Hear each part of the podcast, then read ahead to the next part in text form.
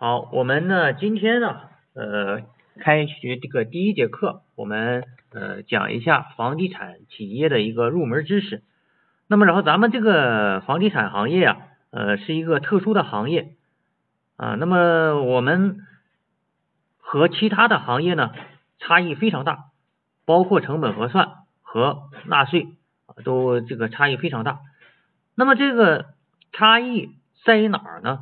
主要还是在于它的业务的特殊性，所以说，然后我们要想把这个行业学明白，首先你得把这个行业的特点啊研究明白，只有然后你对这个行业的特点啊有了一个清醒的认识，这样呢，你再根据然后你掌握的这些这个会计理论啊税法理论啊，才对它进行这个核算，才能够呃把它核算准确，所以说。我们的第一步呢，就要了解一下这个行业的特点啊，这个行业特点。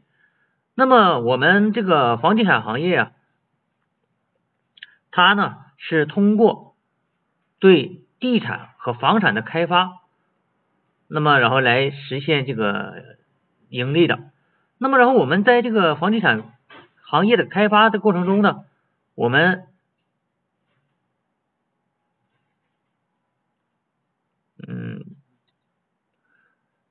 就需要了解一下哈，这个房地产开发的一个流程啊，那么还有这个房地产相关的一些法律法规以及相关的啊房地产相关的一些税法知识啊。那么首先呢，我们还是先了解一下它的这个业务知识啊，业务的这个方面。我们呢虽然说没干过房地产行业。啊，那么然后，但是呢，大多数人啊都有自己的房子，那么然后大家买房子的时候啊也会然后跟开发商呢打交道啊，那么对于这些房地产的一些基本的常识呢，大家还是有一定了解的啊，那么然后我们要就单纯的靠我们掌握这点基础知识肯定是不够的，所以说呢，我们还需要然后更深层次的去了解一下这个房地产行业。那么首先呢，我们是对于这个地产开发呀，我们首先要对这个土地制度啊进行一个了解。中国的这个土地制度呢，呃，叫做社会主义公有制啊。社会主义公有制这个土地制度下呀，呃，分成两部分土地，一部分呢是国有土地，叫全民所有制；一部分呢是集体所有制的啊，也叫集体土地。那么这个全民所有制土地啊，也就是像咱们现在。啊，买房子的时候遇到这种啊国有产权啊，这就属于全民所有制土地啊。那么然后你买的这个房子呢，哎说没有产权啊，是使用权。那么这个时候呢，我们这个土地呢，很可能就是集体所有制的啊，集体所有制土地啊。那么当然呢，这里头呃，它涉及到房产还是涉及到地产的问题啊，那这就比较复杂了。我们看你的这块地到底是。国有的还是集体的？那么这个呢，主要还是看什么？看你的土地证啊，国家给你发的土地证。你看这个土地证上你就知道了，它到底是国有的土地，还是说你集体土集体土地啊？那么然后这些呢，呃，我们掌握这些干什么？最主要是我们为了以后啊进行土地增值税清算啊。这个土地增值税清算呢，它是要。对这种你可以转让所有权的土地啊，你买的这个国家的这个地啊，一定是有这个所有权啊。如果然后你买的是使用权的这种地啊，那么你开发完了以后，产权转移不了，那么这个呢就不涉及到土地增值税啊。那么然后我们到后面讲到这个土地增值税的时候啊，你就会明白。好，那么。这些土地怎么样转移到这个开发商手里呢？一般呢是通过这样几种方式，一种呢是招标的方式啊，就是国家进行招标啊，那么然后你投标中标了啊，有好多人好多开发商投标啊，投标的时候呢那个中标了，那么然后你呢就可以拿到这块地。还有一种呢就是通过拍卖啊，一般像这个动迁呢啊，或者是然后这个其他的一些原因。啊，这块土地呢，国家给拍卖了啊，政府能拿出来拍卖啊。拍卖的时候，让你竞拍啊举牌，咱们在这个呃电视剧啊或者是电影里呢，经常看到啊这个举牌拍卖会举举牌，对吧？啊，你举的价越高啊，那这时候可能呢你中不中的这个可能性就越大啊，那么你就可能被拍拍到这个地啊。第三种呢是协议啊，就直接签一份协议啊，这个呢你像比如说然后这个土地动迁啊，动迁了以后呢。然后这个这个工厂然后被搬被迁走了，那么这个工厂呢有这个优先购买权，然后他跟政府自己签个协议，说这个地然后我自己还留着啊，我要我我用来开发，哎可以是吧？然后他呢直接签个协议就行了。还有一种呢就是挂牌儿啊，那么国家呢然后这个通过挂牌的方式啊来这个和招标差不多啊，那么就是在那个土地这个呃土地局啊然后挂牌。啊，挂牌，然后你看到有挂牌的啊，那然后你 就去摘牌啊，你摘了牌啊，那么然后你报这个价，然后这个别人还有这个报更高价，那么然后别人再来摘，啊？这个时候然后就是看谁价高，然后就给谁啊，这样就是这样几种方式。另外呢，这个土地的呃使用权啊，土地使用权啊，我们知道啊，整个的土地是其实呢。还是国家所有啊，国家所有啊，你即便是你有产权了，那么这个你实际上也是使用权啊，也使用权，只不过这个使用权呢啊，它可以分户，就是分到个人头上啊。那么你买的使用权的这个房，它是分不了的，它是是什么集体所有啊？是比如说一个物业所有啊这样的一种呃一种区别。那么这里头这个地呀，分成这么几种啊几种土地。一种呢是居住用地啊，我们经常说的这个住宅啊，就是这种居住用地。这个呢是七十年产权啊。那么然后你看我们的这个买房子啊有七十年产权、五十年产权，对吧？那么七十年产权的，就说明然后你用的这块地呢是居住用地啊，所以说你这个产权呢就是七十年啊，就是七十年。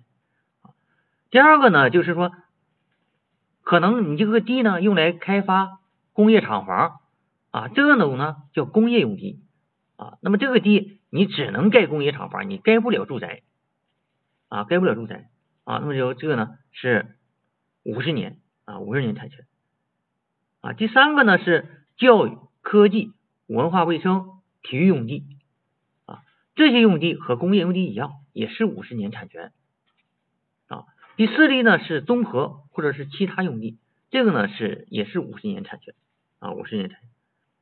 第五大类呢是这个商业、旅游、娱乐用地啊。那么然后我们知道，你看这个在这个道边那些商场啊、商铺啊，还有一些旅游景点，对吧？还有这个娱乐场所啊，他们的这些地都是四十年，因为它的这个损耗比较大啊。你整七十年的话，它这个啊都更新换代好几好几代了啊，已经不行了。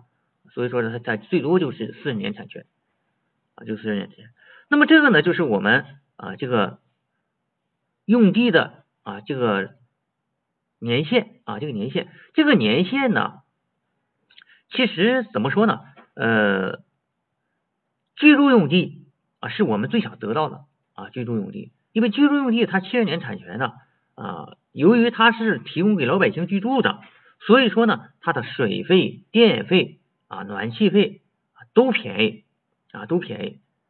那么你像工业用地啊，还有这种商业用地啊，以及什么什么科技文化啊这些用地啊，这一类的用地，它的这个水费呀、电费呀、啊暖气费啊都贵啊，尤其是商业的啊特别的贵啊特别贵。所以说呢，我们都不希望然后自己买的房子啊是这种产权的啊这种产权。所以说然后我们。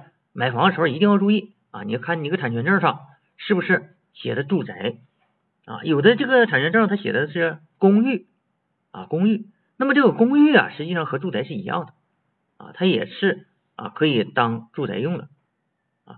那么呃，现在这个房屋类型呢比较多啊，所以说呢，大家呃一定要知道住宅是哪些啊？住宅是哪些？因为为什么要要了解这个呢？啊，我们知道在房地产行业呢，啊，它涉及一个特殊的税种叫土地增值税。这个土地增值税的税率呢，相当的高啊，最低档的税率都是百分之三十啊，往上依次是百分之四十、五十、六十啊，所以说然后它的这个税率呢啊相当高。那么我然后我们想把这个税避下来啊，有一个优惠政策，我们一定要掌握，就是普通住宅啊，普通的这个住宅。那么这个住宅呀，普通住宅呢，它这个在增值率低于百分之二十的情况下，它是免税的啊。也就是说，我的收入减去我的成本啊，那么然后不超过百分之二十，那么这个时候呢，我就可以啊免税。但是这个免税有一个前提条件，必须是普通住宅。啊，首先它得是住宅，然后它得符合普通标准住宅这样一个这样一个标准啊，然后呢你才能享受这政策。所以说，然后我们就千方百计的看看我的这个房子，首先符不符合住宅，符不符合住宅，首先他就看你的啊这个证书上土地这个证上是不是住宅用地啊？那你像我们就是在这个开发区啊，开发区这种地方呢。它的很多地啊，呃，都是工业用地啊，所以说呢，它的这个产权年限呢也是五十年啊，但是呢，这个时候就地和房屋呢它是不同的啊，那么这个地虽然是工业用地，但是它盖的楼却是住宅楼，那么这个时候呢，它的这个房子呢这个土地性质呢，哎，虽然是五十年，但是呢还是写着住宅。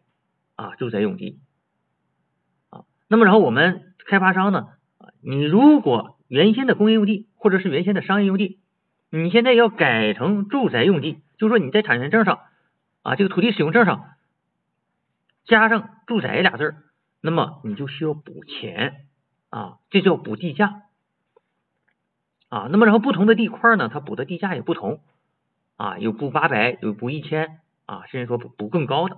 啊，它根据你的这个地块不同，那么然后这个补的差价也不同。那么这个呢，呃，到底补多少呢？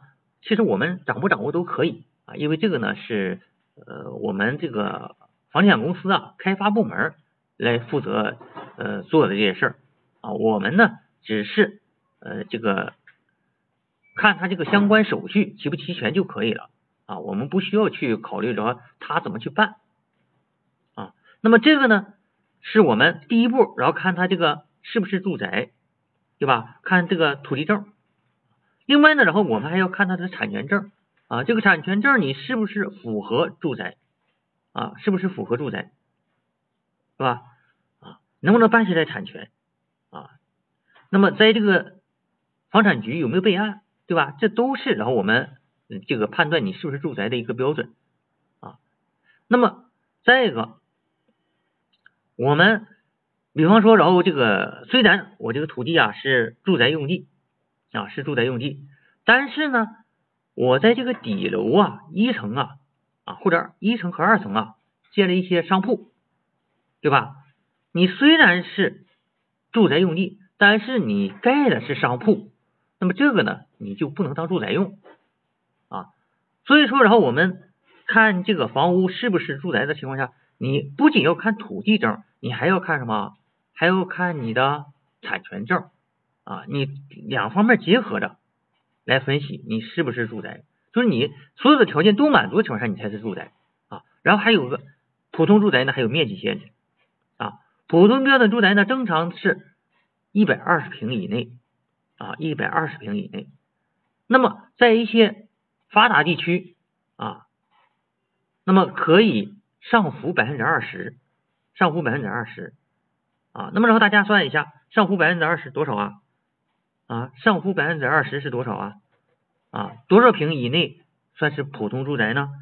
就是一百四十四平啊。那么我们说啊，在房地产行业，从一入职那一天开始啊，从项目一接到手开始，你就应该做好这个税收筹划，而不是说等着。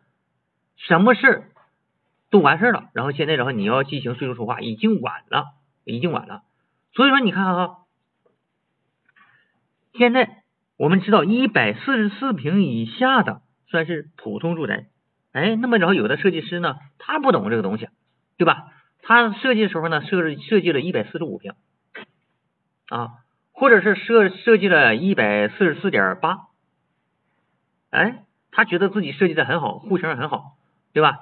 但是他设计出来这个户型，导致了就因为这个面积问题，不能归到这个普通住宅里啊，就变成了非普通住宅啊，非普住宅，这个非普通住宅。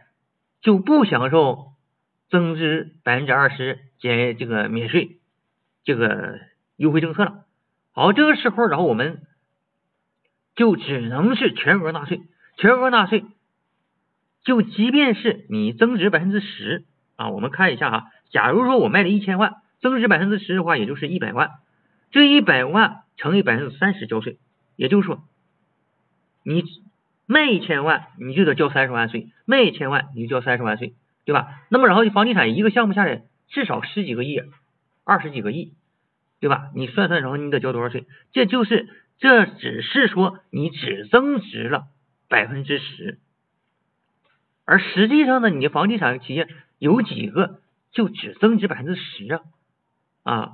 税务局，然后再给你这个不允许扣除，那个不允许扣除，三扣两扣，然后你可能增值了百分之五六十了啊！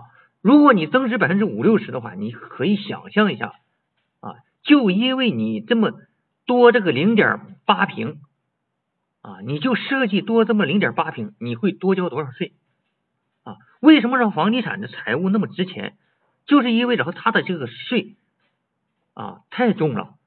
而且一旦做错的话，那么可能对这个项目的影响这是灾难性的啊，所以说它绝不是像小企业这样的，哎，我就是错了啊，我大不了然后找税务局啊，我疏通疏通关系，然后我就省点钱。你这个都是板上钉钉的东西，对吧？那个房产证上写的就是一百四十四点五，你怎么改啊？税务局也不敢给你改，对不对？税务局也不能说，哎，这个东西是普通住宅。啊，我我我高一个这个高抬贵手，我就可以让放你放你一马，对吧？这是绝对不可能的啊！所以说呢，我们在这个学房地产财务的之前，必须要对这个行业有一个充分的了解，而且你如果要想进到这个行业，你必须有一个充分的一个风险意识。你觉得我确实能拿得下来？如果拿不下来的话，我建议你还是不要碰。啊，再一个呢，呃，你可以进去做一个简单的核算工作啊，一旦千万不要去碰这个税啊，这个税如果然后你没有把握的话啊，尽可能不要去碰啊。那么前两天呢啊，有个同学啊，然后这个要学习啊，都都当然了，到现在他也没有交钱啊。那么他呢，就是对这个风险啊，完全是没有概念。啊就觉得说这个东西好像就像其他那个小商贸公司似的啊，我随便然后把税一报啊一交就完事了，这不这个月不是季度申报吗？出现了几千万的收入啊，没有成本，现在自己然后说我能不能下个季度去报？你这不胡闹吗？对吧？你如果拿到下个季度去报的话。这是三个月的滞纳金啊，你就算一算，然后你这几千万，然后你你这个税万分之五，一天就万分之五的税，那么然后你你可以想象一下，然后这一个季度下来，然后得交多少滞纳金，而且呢还有什么呢？还有罚款，对不对？这么大的额，怎么可能说让你说说挪到下个季度，挪到下个季度呢？这不是说一般的小企业，比如说然后可能就是千八百块钱的，对吧？你就晚交一点，即便来来罚，他就让他罚，他能罚多少钱呢？对不对？万分之五，你一千块钱，你万分之五，对吧？你算才多少钱？对吧？非常少，非常少啊！但是呢，房地产它不一样，它这个税负这么重啊，它不仅涉及到是增值税、土地增值税、所得税这三项的税都是预缴你不预缴，你现在然后你拿这块然后放着，然后不预缴，然后你等一个季度以后再缴，你想这三项税是多少？就算是简易征收，增值税是百分之五，土地增值税百分之二啊，那么企业所得税百分之二十的百分之二十五啊，也就是接近百分之五，因为它扣除一些费用，那么接近百分之五，那么你看看这是多少，对吧？然后呢，你再这乘以万分之五的滞纳金啊，这一个季度下来，那么再再乘以然后九十天啊，你算是多少多少税，对不对？所以说然后这个呢风险是非常大的啊，一定不要把它这个东西哎呀看得太轻了，哎说没事儿，对吧？混着然后往前做，这肯定是不可以的。好，那么然后我们再了解一下，然后这些用地啊，这各种用地都都是用来干什么的？首先我们看一下公共用地啊，这个居住用地，居住用地啊，呃，一般是建这个住宅小区啊，居住的街坊、居住的组团和这个生活区啊，就是我们建的一些住宅、公寓啊、酒店式公寓，那么等等，就是这种。呃，还有公共设施啊，公共设施呢，主要是用来什么呢？行政啊、金融啊、文化、教育、卫生啊、体育啊啊这些这个项目。那么然后这个用地啊，工业用地啊，工业的生产车间、库房、附属设施，还有专用的铁路、码头、道路，那么这些呢都属于公共用地。仓储用地啊，用于什么仓库啊、堆场、包装加工车间啊一些附属设施，那么这些呢属于仓储用地。呃，交通道路广场用地有铁路、公路、管道运输、港口、机场啊。那么这些用地呢，都属于交通道路的广场用地，然后呢是市政的公共设施用地，啊，还有绿地啊，就是绿化带、水域和其他用地，啊，这是格力的用地，啊，这个呢是我们在房地产企业呢常见的红线图，啊，这个红线图，啊，这个呢。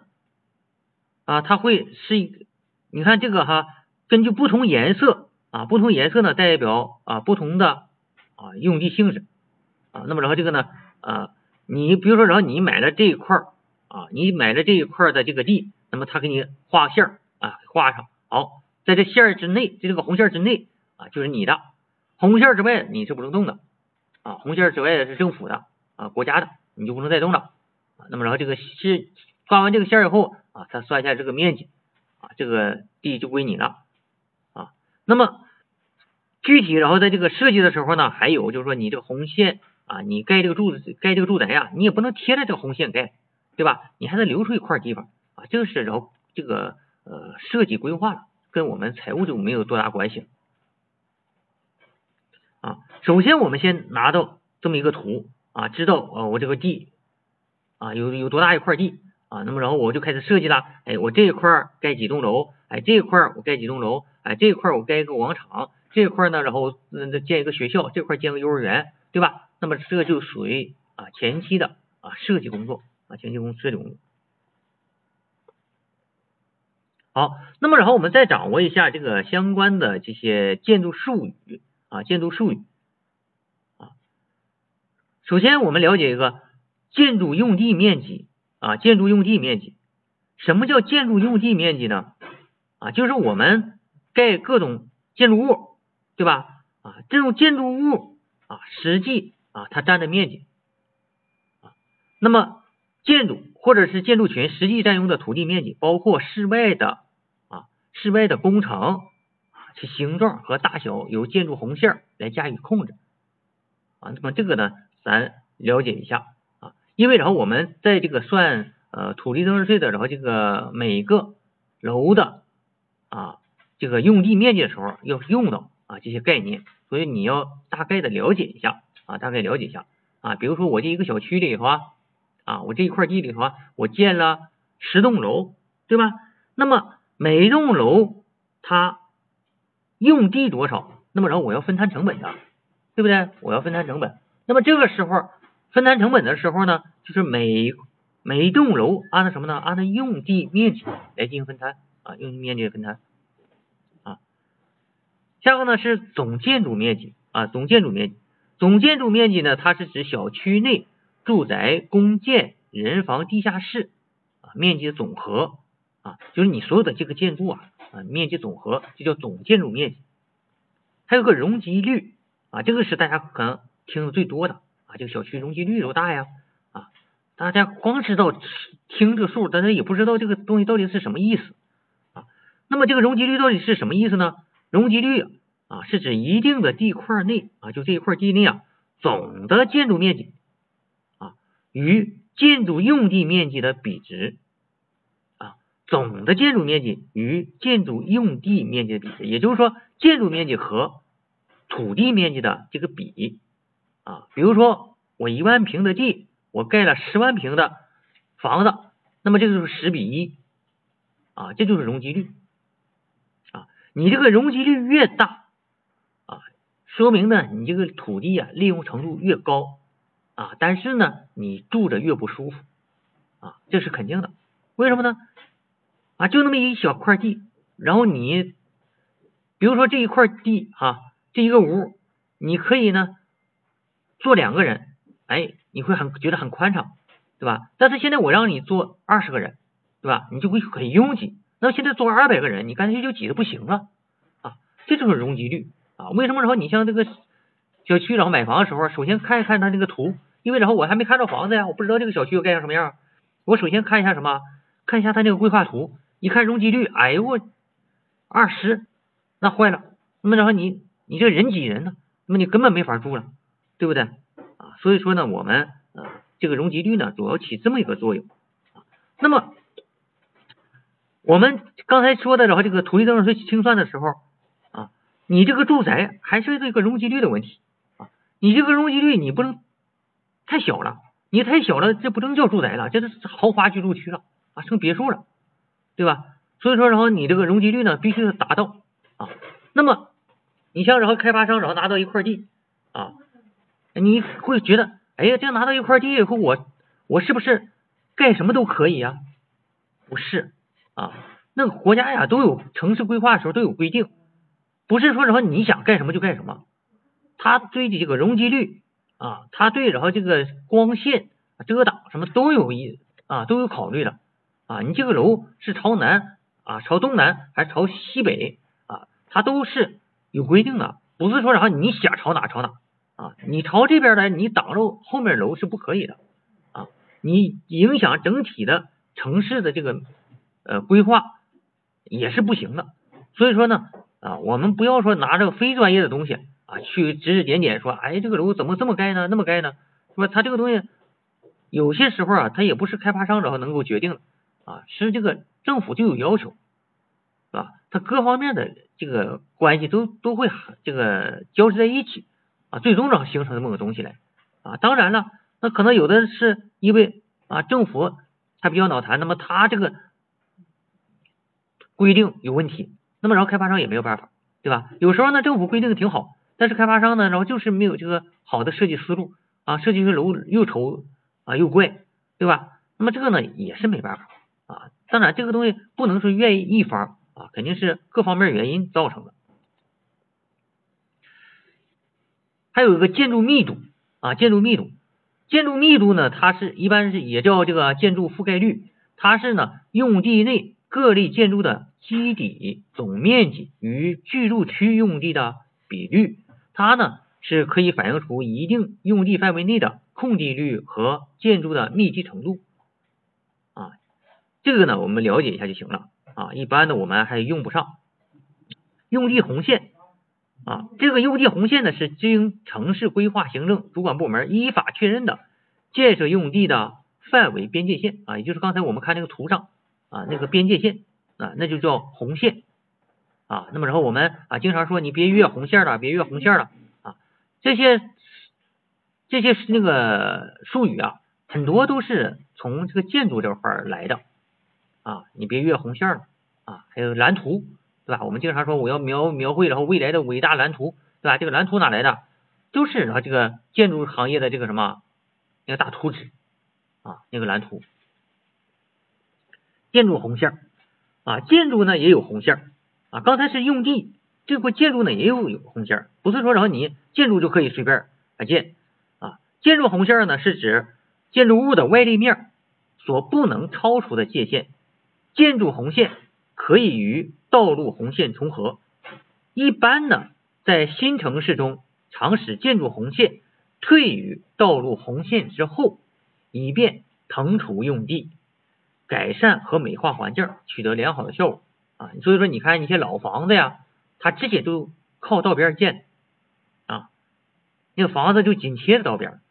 现在的房子你再看啊，那个小区它就没有了，它会以留出一个宽敞的一个呃场地啊，这块是不允许你建楼的啊。所以说，然后现在这个规划呢，呃，城市规划会越来越好。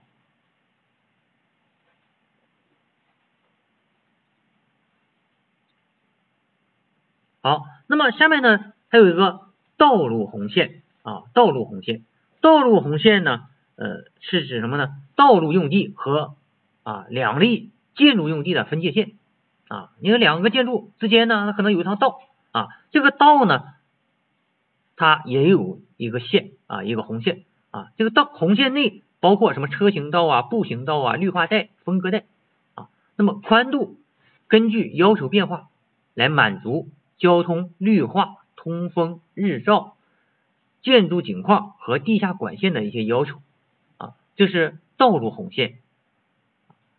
房屋的层数，房屋的层数，它是指我们一般指这个自然层啊，自然层啊。你说这个楼是几层啊？对吧？有的楼盖的很怪异的啊，有时候呢你分不清它是几层。那么这个里头呢，从建筑的角讲，然后。这个层数怎么来计算呢？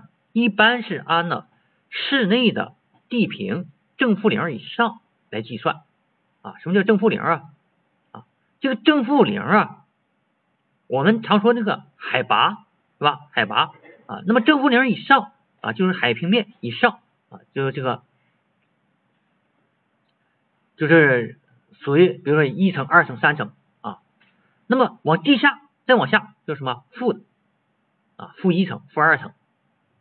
那么采光窗在室外地平以上的半地下室，哎，有的楼啊盖的时候呢，哎，地下一半，地上一半啊。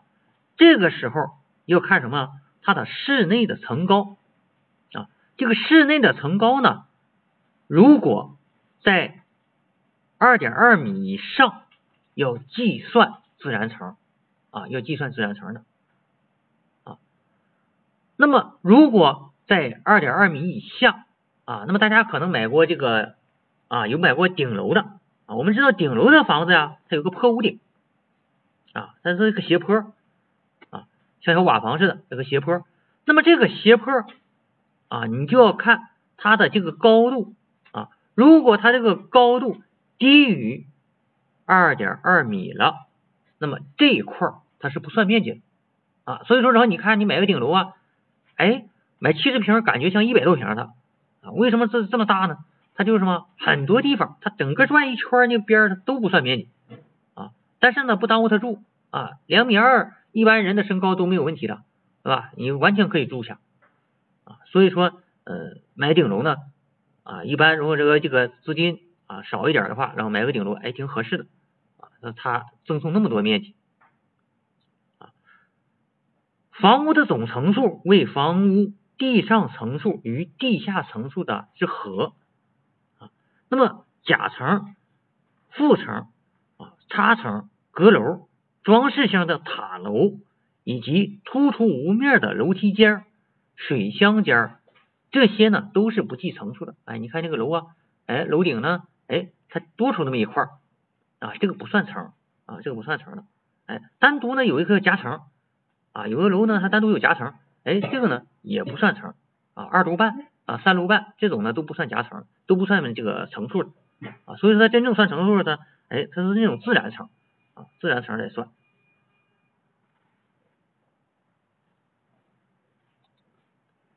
好，那么下面我们看一下层高啊，什么叫层高啊？我们刚才说了，层高呢低于二点二米的，它不算啊，不算面积啊。所以这个呀，都是我们在这个呃计算啊计算这个建筑面积的时候啊要用到的啊要建筑计算建筑面积的时候要用到啊你别然后把那些总的建筑面积该算面积的时候，你把什么你把这些低于二点二米都给算里去了啊这个麻烦了啊你这个建筑面积多了对吧？因为它整个一个小区里的总的建筑面积它是给你固定的啊，它不让你然后你建多了啊，不是说你想建多少就建多少的。好，那么然后我们看一下层高，这个层高呢是指房屋的高度。啊，房屋这个啊按层来算这个高度，每一层的高度国家呢在设计上都有要求。啊，这个高度我们就叫层高。啊，这个层高啊啊这个层高呢通常是指。下层的地板面到楼板面啊，到上层的这个楼板面啊，这个之间的距离。啊，就是说你站在这个屋里，你脚踩这个位置，然后到啊头顶啊那个楼板的位置啊，这个呢叫层高啊，叫净层高啊。那么净高呢是指啊。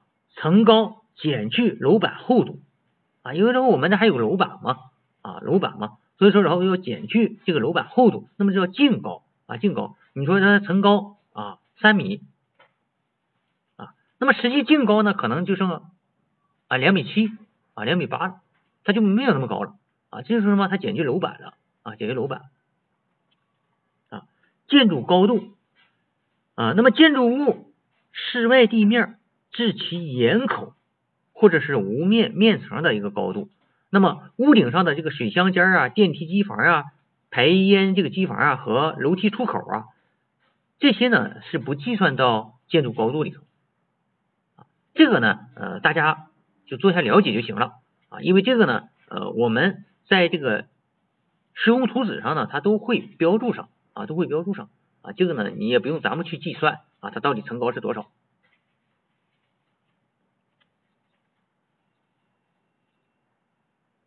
建筑间距啊，建筑间距呢就是两个楼之间的啊这个水平距离啊，两个楼之间的这个水平距离啊水平距离。低层建筑啊，什么样叫低层建筑？低层建筑呢，就是高度小于或者等于十米啊，一般呢是一层到三层，哎，一般的小公建啊，那么可能呢啊独立的公建呢，一般都是一层到三层啊，这样呢我们称为低层啊低层建筑。还有多层建筑，哎，那么着我们说，哎，你这个房子是多层还是高层啊？啊，这个多层是什么样呢？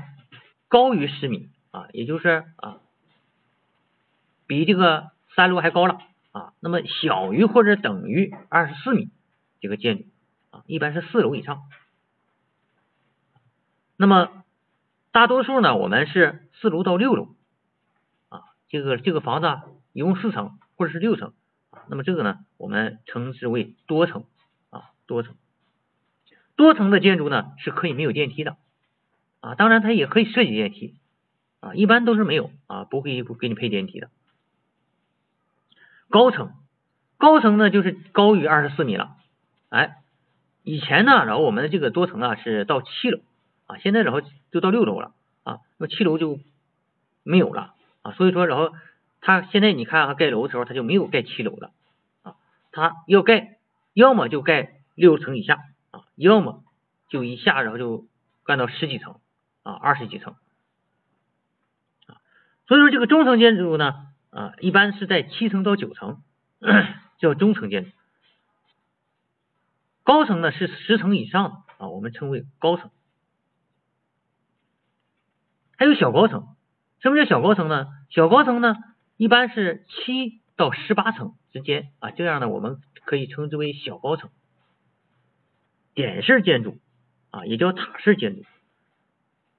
这种建筑呢，平面啊，外扩呢，基本呈矩形啊，其个长边短边之和呢，呃，小于二的啊，就是长边啊和短边之比小于二啊，就是一个像像个墩子楼似的啊，这样呢，然后我们称之为然后这个。什么塔式建筑啊，点式建筑，还有板式建筑，还有长条啊。这个一般的像咱们这个多层的啊，基本上都是这种板式建筑啊，一二三单元啊这样啊，这点式建筑呢，一般好像就一个单元啊，一下就就一个单元，还有复式、跃式、错层啊，那么这个些呢，呃，我们啊，呃，就了解一下啊，就是它呃有哪些形式啊，复式的呢，呃，一个住宅啊占两个楼层。啊，就是你这个有内部的一个小楼梯啊，你像你你进到这个家里啊，哎，它有个屋里有个小楼梯啊，可以上到是二楼去啊，这样呢叫复式啊，还有跃式，跃式，跃式呢是一层住宅啊，但是呢它比这个普通住宅还高一点啊，它这个可以掏了一个小夹层啊，放一个小卧室啊啊或者小书房啊，弄个小楼梯。哎，联系一下，那么这个呢叫跃式，还有错层啊，错开啊，这个像这个厅啊、卧室啊、卫生间、厨房，哎，它在这个不同高度上来设计的啊，这叫错层。